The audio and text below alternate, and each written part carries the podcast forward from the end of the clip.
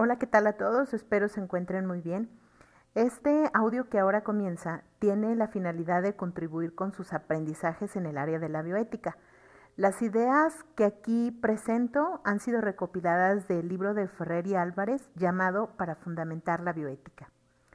Empezaríamos con las palabras ética, moral y bioética como primer tema, pues para entender la bioética es preciso clarificar estos términos. Ética y moral son palabras de uso corriente. Las usamos a menudo en nuestras conversaciones, pero no siempre es claro ese significado. Bastaría con hacer ahora mismo la prueba. Si le pido a usted en este instante que las defina, que nos diga qué es ética y qué es moral, tal vez pasan por la mente de ustedes algunas ideas claras pero para otros no. Como cuando San Agustín se cuestionaba, ¿qué es el tiempo? Si nadie me lo pregunta, lo sé, pero si quiero explicárselo al que me lo pregunta, no lo sé. Así, para muchos de nosotros pasaría lo mismo.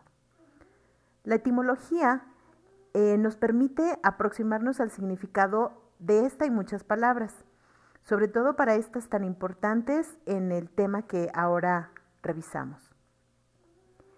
Ética proviene del griego, del griego ethos, que significa carácter o talante. Esto quiere decir la disposición fundamental de una persona ante la vida. Esto sería el carácter en su sentido estrictamente moral, sus actitudes, virtudes y también sus vicios, que lo distinguen o la clase de persona que hemos elegido ser. Al preferir opciones concretas, cada uno vamos configurando un perfil moral, es decir, vamos configurando nuestro propio ethos. Moral proviene del latín mos, que significa costumbre como carácter. Desde el punto de vista etimológico, ética y moral significarían lo mismo. Sin embargo, la etimología no es el único criterio para determinar el significado de las palabras es la evolución del lenguaje y los usos que le damos a este lo que le va dando el verdadero significado. Y tanto la ética y la moral se han usado a lo largo de la historia con diversos significados. Clásicamente se entendía a la ética como el estudio filosófico de los deberes y los demás elementos de la vida moral, es decir, se trata de la teoría filosófica sobre la moralidad. Y el término moral se aplicaba a las consideraciones prácticas de casos concretos. En otras palabras, aplicar la ética a los problemas más concretos de la vida moral.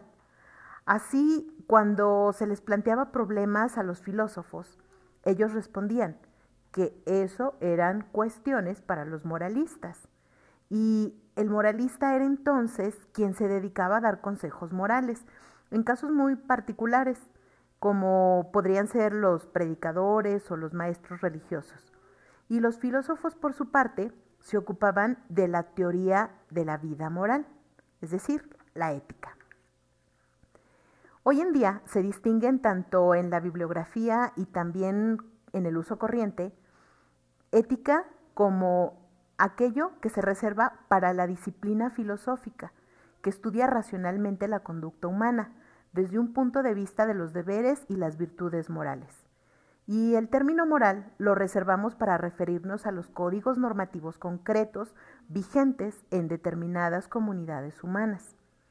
La moral vivida, aceptada por las personas y los grupos sin que sea sometida a una reflexión sistemática.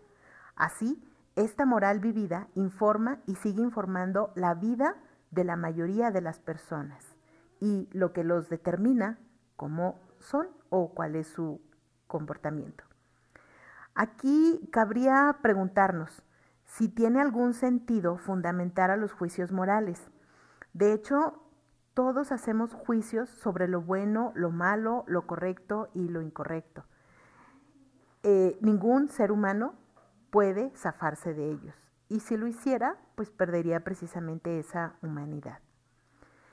Por su lado, la ética de algún modo se fundamenta a sí misma y quienes se dedican profesionalmente al estudio de la ética no es fundamentarla, sino es explicarla, tratar de dar razones de la experiencia moral, de la conciencia del deber y de por qué nos creemos obligados a actuar de cierta manera y no actuar de otra manera.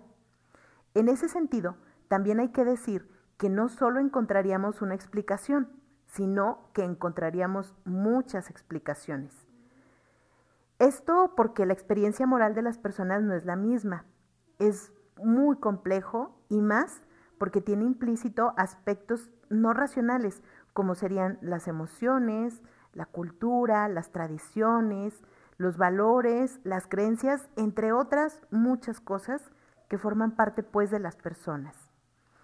Entonces, la experiencia moral es distinta en unos casos y en otros, y por lo tanto, la explicación o teoría moral que se aceptará como adecuada también va a ser distinta de acuerdo a las situaciones. Cerrando pues sobre estas dos palabras para dar paso al origen y significado de la bioética. De manera muy general, ética y moral podrían usarse indistintamente, pero de acuerdo a lo que, a lo que aquí se expuso y a las diferencias entre la moral vivida y la moral reflexionada, es indiscutible que una sea llamada moral y la otra sea llamada ética. Bien, hasta ahora se ha estado hablando de la experiencia moral y de la ética en términos generales. Sin embargo, lo que concretamente me interesa es que ustedes que me escuchan logren ubicar en su imaginario a la bioética y en este momento, a manera de precomprensión, pues el campo de estudio de esta subdisciplina de la ética es bastante amplia.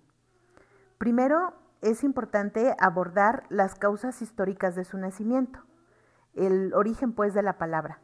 Y tiene mm, históricamente varias referencias. Se le atribuye generalmente a Van Rensselaer Potter, un famoso investigador en el campo de la oncología, pues según las investigaciones al respecto sugieren que Potter fue el primero en usarlo en una publicación en 1971. Él publicó un libro que se llamaba Bioética, un puente al futuro. Y el origen de la bioética como disciplina habría nacido más o menos al mismo tiempo en Washington, donde André Hellegers, un investigador y obstetra holandés, fundaría el primer instituto universitario dedicado al estudio de la bioética, el Instituto Joseph and Ross Kennedy para el estudio de la reproducción humana y bioética.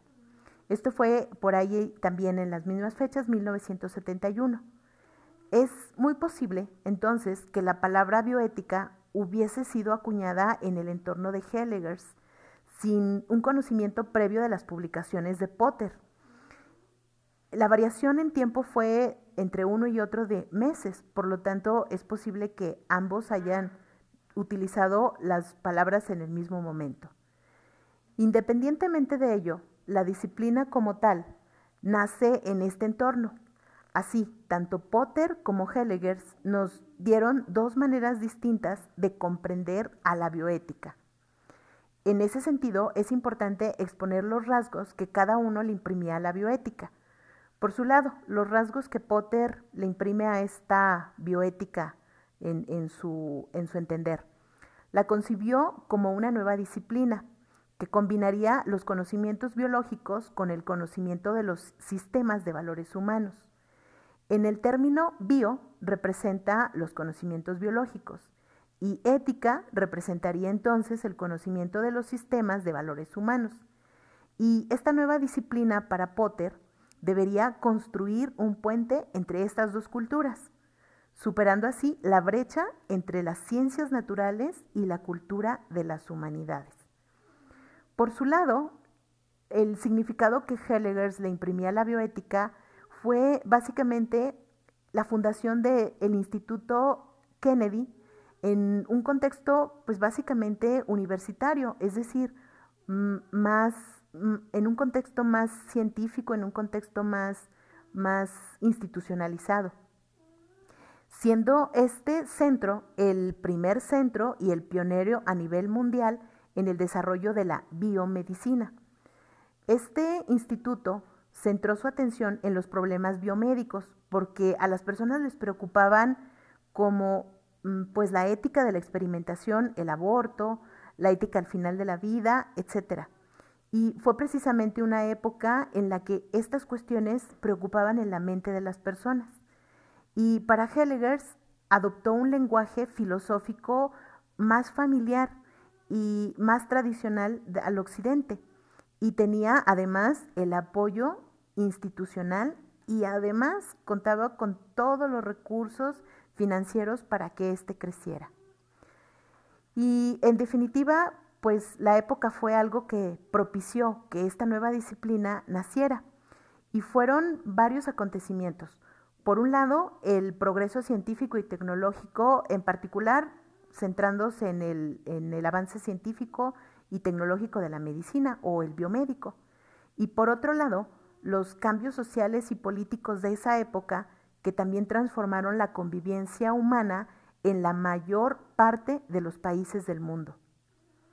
Hablemos ahora un poco de ambas corrientes culturales, que estas fueron decisivas en la segunda mitad del siglo XX. Primero, y aclarando, no, no por eso es la más importante, la transformación científica fue uno de los acontecimientos más importantes. No existen dudas de que la ciencia médica tuvo un progreso extraordinario en la segunda mitad del siglo XX. Los 30 años posteriores a la Segunda Guerra Mundial fueron el periodo del conocimiento explosivo en la medicina, por mencionar algunos hitos del desarrollo médico. En 1946 se comenzó a usar la estreptomicina para tratar la tuberculosis y en las siguientes décadas cerraron los, los sanatorios que se dedicaban precisamente a atender estos pacientes. La penicilina se aplicó por primera vez durante la guerra y se convirtió en el tratamiento preferido para tratar las neumonías y otras infecciones serias. En 1947, el metrotexate se usó por primera vez para tratar la leucemia. Así se inició toda la era de la quimioterapia en la oncología. Por ahí en 1949 se cultivó el virus de la polio en tejidos humanos, posibilitando con esto el desarrollo de las vacunas para la polio. En 1952, la clorpromacina estuvo disponible para tratar la esquizofrenia y fue también en 1952 que se realizó la primera operación a corazón abierto para reemplazar una válvula cardíaca. Cuatro años después aparecen los desfibriladores y en 1958 la reanimación cardiopulmonar era una realidad. Para 1962 la hemodiálisis y todo el avance científico en la medicina comenzó a trastocar precisamente cuestiones éticas. Por ejemplo, con el uso de la amniocentesis se podría hacer un diagnóstico prenatal y detectar defectos congénitos y con eso pues habría la posibilidad precisamente para legalizar el aborto. Los trasplantes se vuelven ordinarios cuando se desarrollaron todos los medicamentos inmunosupresores.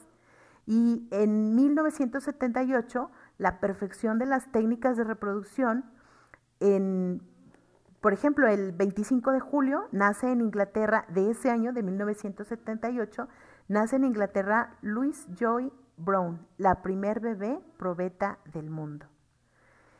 Por ese lado, son todos los acontecimientos científicos que nos recuerdan la importancia de la ciencia y cómo empezó también a ser necesario pensar o repensar si ese avance agigantado tenía que hacerse solamente así.